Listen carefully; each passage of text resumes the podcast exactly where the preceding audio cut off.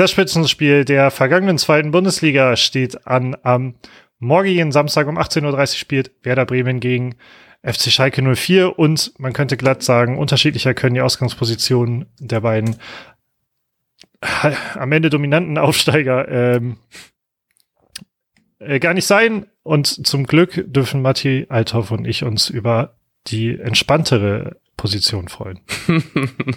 das ist die entspannteste Position, weil ich mit dir über dieses Spiel reden darf. Ja. Hallo, Lars Nieper.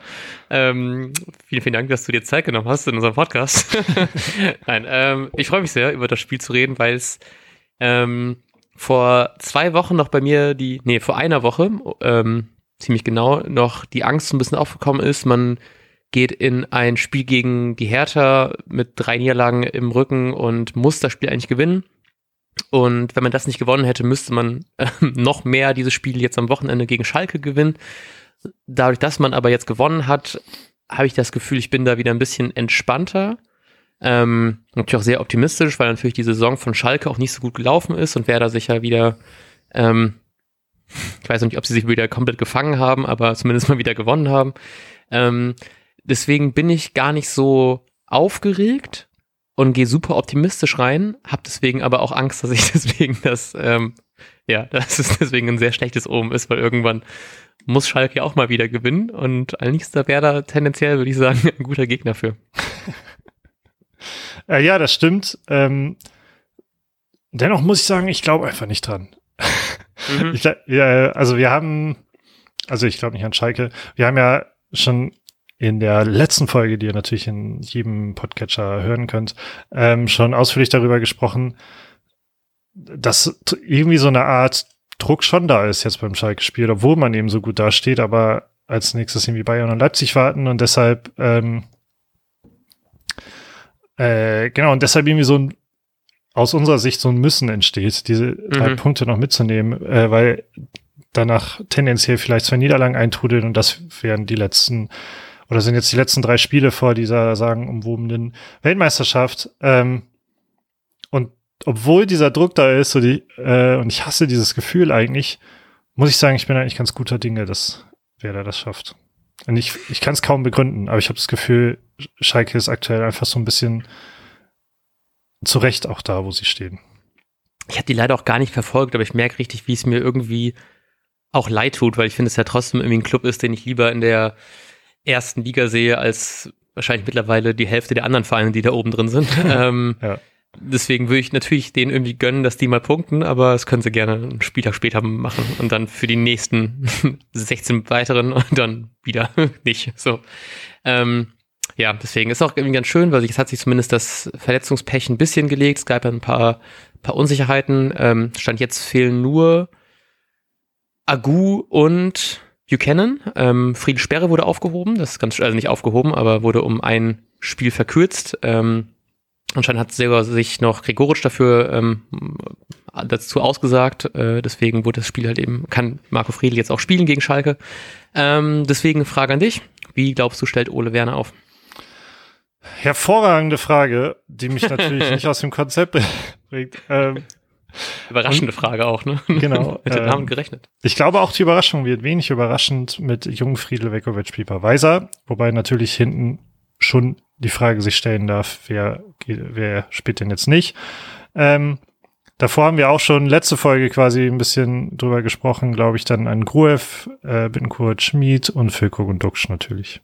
Ja, ähm, habe ich hier auch stehen. Ich sag dann einfach mal, dass Pieper nicht spielt und dass wir ähm, stark sehen. Ja, um mal wieder was anderes zu sagen. Und nächste Frage, ich habe nicht schon wieder fast Tipp, äh, Kicktipp vergessen. Ähm, wie glaubst du, wird das Spiel ausgehen? Ähm, ich gucke, was ich eingetragen habe. Äh, ein 2-1. Ich glaube, ähm, ich glaube an ein schlechtes Spiel, was aber nicht unbedingt wer das schuld ist. äh, aber wer da gleicht sich häufig an, also es ist auch irgendwie wer das schuld. Ich glaube, ein schlechtes Spiel, was, wo wir auch ein bisschen zittern müssen, aber ich hoffe und glaube eigentlich auch daran, dass wer da irgendwie am Ende die Nase vorn hat.